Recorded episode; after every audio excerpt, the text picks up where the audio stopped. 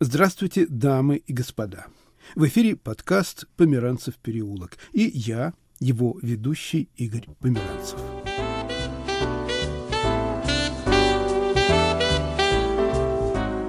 Возможно, самый осведомленный человек в мире – это директор Центрального разведывательного управления Соединенных Штатов Америки. Представляю, сколько в ЦРУ архивов, бумажных и оцифрованных, сколько досье, папок. У радио тоже есть свой архив, хотя и не такой специфический, как в ЦРУ.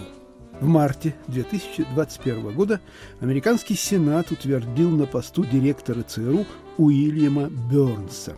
На дипломатической службе Бернс провел более 30 лет. С 2005 по 2008 год он работал американским послом в Москве. Чем он запомнился? Вспоминает Петр Черемушкин, журналист-международник, в прошлом сотрудник пресс-службы США в Москве. С Бернсом я ездил очень много. Был с ним на Байкале, в Иркутской области, на Северном Кавказе. Это была первая поездка американского посла на Северный Кавказ за 15 лет. В Волгограде, в Самаре, в ближних точках недалеко от Москвы, в Твери, работал как пресс-атташе. Обычно должен пресс-атташе сопровождать американского посла, но тут вот мне выпала, я считаю, удача, потому что моя американская начальница была беременна ездить не могла. Мне даже пришлось поехать э, с ним и на похороны Анны Степановны Политковской на Троекуровском кладбище, и быть на прощании с Александром Николаевичем Яковлевым. Я начну с Иркутска. Я прилетел заранее, до посла. Надо сказать, что стиль работы Бернса был очень интересным. Он, хотя он общался с прессой, но воспринимал это как неизбежное зло. В Москве Бернса очень любили, потому что чувствовали в нем сторонника тайной дипломатии. Он предпочитал общаться как бы немного за кулисами, а в Москве это любят. При этом он очень хорошо говорил по-русски. В отличие от э, Вержбоу, проверял свое знание русского языка с русскими сотрудниками. Он мог перед выступлением, если он говорил по-русски, сесть и проговорить, прочитать несколько раз свою речь, чтобы проверить ее на ударение, на интонацию. На... То есть он был человеком очень таким точным. Вообще роль сотрудника пресс-службы американского посольства в основном сводилась к тому, чтобы проверять точность текстов, правильность и адекватность перевода в том виде, в каком американского посла излагала российская пресса. Потому что зачастую переводчик мог переводить дословно, пресса могла выхватить цитату из контекста. В мою обязанность входило сделать так, чтобы никакого искажения не было. Когда Бернс полетел в Иркутск, при возложении им венков на месте катастрофы самолета в аэропорту, тогда произошла незадолго перед этим страшная катастрофа, в которой, как вы помните, погибла дочь писателя Валентина Распутина. Он решил возложить венки, но сделал это под покровом ночи, то есть никакая пресса не могла это все зафиксировать.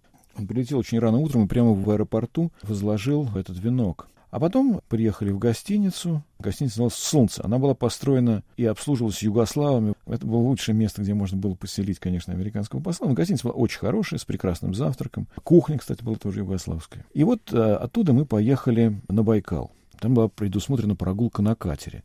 Я подумал, что катер будет большой и шикарный, как у Абрамовича, а оказалось, что это просто ну, лодка, из которой довольно сильно пованивало дизелем. Холодина была жуткая, я совсем не пожалел, что взял с собой водки. Замерзли все страшно. В нужный момент я достал бутылочку, налил, и жена посла Лиза карте и сказала, «Oh, Peter, you're so organized». Вообще у него был такой стиль у Бернса, что если он что-то говорит, зачастую это надо воспринимать в обратном смысле. Как дипломат. Понимаете, вот если он говорит тебе не торопитесь. Take your time. Значит, нужно быстро выбежать и сесть в машину. И Вержбоу, и Бернс, и Коллинз были карьерными дипломатами. Политические назначенцы в Москву попадали крайне редко и были скорее исключением, чем правилом. Москва — это такое место, где должен быть дипломатом, как говорят в России, тертый калач. Именно таким человеком и был а, Билл Бернс. Он обладал необыкновенной способностью чувствовать опасность, уходить от нее и соблюдать все необходимые правила дипломатического протокола. Уходить от острых вопросов, игнорировать, если ему что-то нужно было. Например, я помню, в Волгограде мы приехали на свиноферму. Почему американский посол поехал на свиноферму? Потому что она зародилась на американские деньги. По линии Министерства сельскохозяйства США были выделены средства этому фермеру для развития малого бизнеса. И вот э, Бернс увидел, что там происходит, а уже журналисты набежали. А идти нужно по доскам, которые в грязи положили. А у него такие лаковые ботинки. И еще свиньи хрюкают. И он мне говорит, ты знаешь, мне что-то не хочется, чтобы здесь были фотографы. Ну, я сразу понял и говорю, знаете, у нас не будет съемки здесь. Как? Ну как же, мы же договорились, что будет, что мы приехали специально. Я говорю, нет, не будет. И, в общем, пришлось мне фотографов отогнать. За что, в общем-то, конечно, Бернс мне был признателен. Но вот эта его особенность в нужный момент уклоняться от прессы, она ему очень помогала в России. Я помню, я встретил декана факультета журналистики МГУ, Ясен Николаевича Засурского, как-то, я уж не помню, где-то тоже на какой-то тусовке. Он говорит мне, ну как там поживает американский посол? Я говорю, ну как поживает американский посол? Накрылся медным тазом, сидит под ним и не высовывается. А Засурский мне говорит, о, это очень правильно, в нашей стране именно так и надо. В подкасте «Померанцев переулок» о директоре ЦРУ Уильяме Бернсе вспоминал Петр Черемушкин, журналист-международник, в прошлом сотрудник пресс-службы США в Москве. Со мной в студии работала звукорежиссер Наталья Аркадьева не обходите мой переулок стороной. Игорь Померанцев.